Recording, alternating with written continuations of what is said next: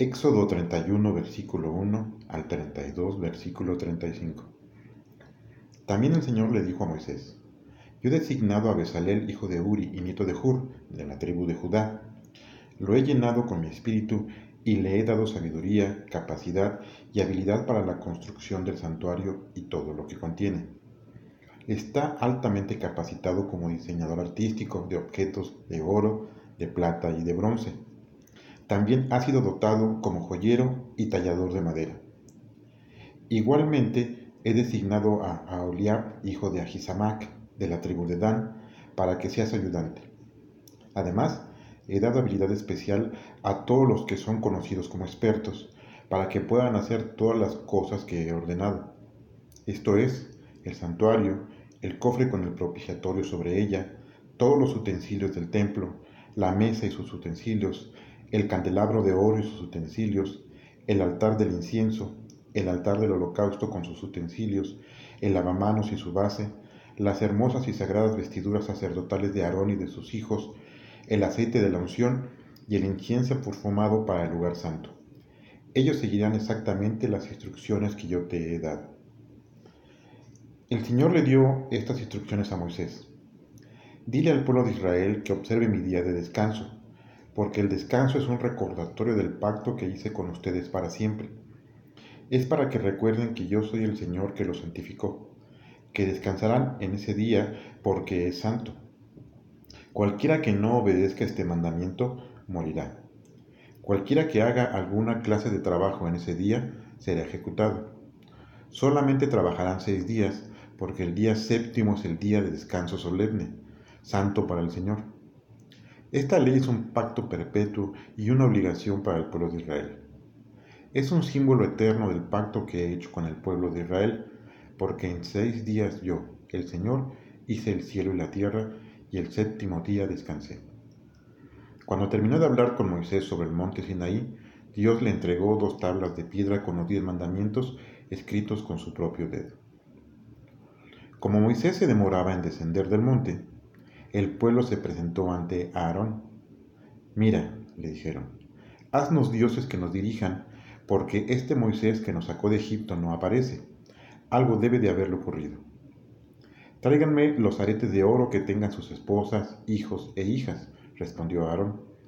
Así que todos los que tenían aretes se los quitaron y se los entregaron a Aarón. Entonces él fundió el oro y con un cincel hizo un becerro. Al ver el becerro el pueblo exclamó, Israel, este es tu Dios que te sacó de Egipto. Cuando Aarón vio lo feliz que estaba el pueblo con el becerro, edificó un altar delante del becerro y anunció, Mañana habrá fiesta en honor del Señor. A la mañana siguiente madrugaron y comenzaron a presentar holocaustos y ofrendas de paz. Luego de comer y beber, se entregaron a la diversión. Por eso el Señor le dijo a Moisés, Date prisa, desciende, porque el pueblo que sacaste de Egipto se ha contaminado y pronto han abandonado mis leyes. Han hecho un becerro y lo han adorado. Le han ofrecido sacrificios y han dicho, Israel, este es tu Dios que te sacó de Egipto. El Señor añadió, He visto que este pueblo es rebelde y testarudo. Deja que desate contra ellos mi ira y los destruya. Y de ti, Moisés, haré otra nación grande. Pero Moisés le rogó al Señor que no lo hiciera. Señor, suplicó, ¿por qué se ha encendido tanto tu ira contra este tu pueblo, al que sacaste de Egipto con tu gran poder y con grandes milagros? ¿Quieres que los egipcios digan, Dios los engañó y los hizo ir a las montañas para matarlos y borrarlos de la tierra? Aparta tu ira y no le hagas eso a tu pueblo. Recuerda lo que le prometiste a tus siervos Abraham, Isaac e Israel cuando juraste por ti mismo. Yo multiplicaré tu descendencia como las estrellas del cielo y les daré toda la tierra que he prometido a tus descendientes y la heredarán para siempre. Entonces el Señor tuvo compasión de ellos y no los destruyó. Luego Moisés descendió del monte, llevando en sus manos las dos tablas de piedra, en las que estaban escritos los mandamientos por ambos lados. Dios mismo preparó las tablas y escribió en ellas. Cuando Josué oyó el bullicio del pueblo que gritaba, le dijo a Moisés, Suena como si estuvieran preparándose para la guerra.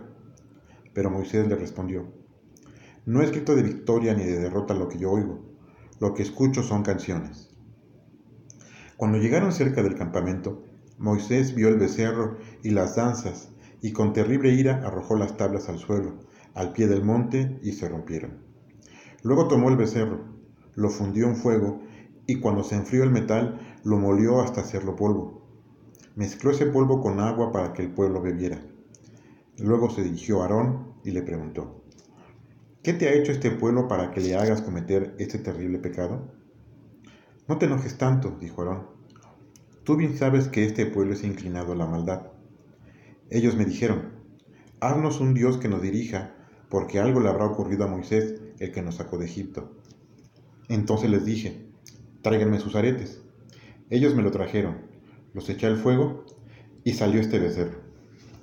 Cuando Moisés vio que Aarón no había podido guiar bien a los israelitas y que por eso se habían vuelto locos, de tal modo que la gente de otros pueblos se estaban burlando de ellos, se paró a la entrada del campamento y gritó, Todos los que estén de parte del Señor, vengan aquí y únanse a mí.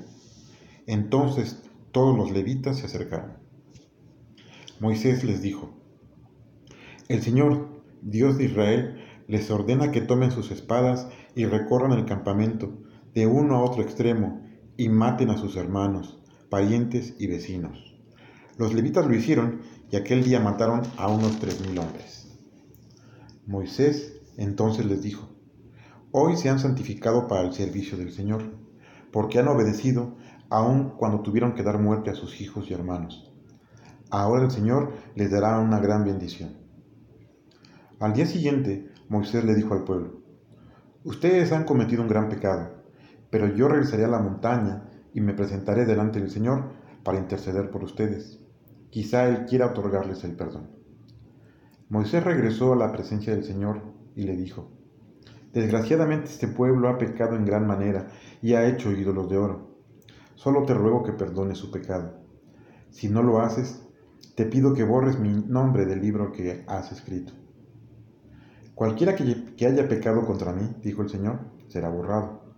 Ahora ve y conduce al pueblo al lugar que yo te indique, y diles que mi ángel irá delante de ellos sin embargo, cuando yo visite este pueblo, lo castigaré por sus pecados.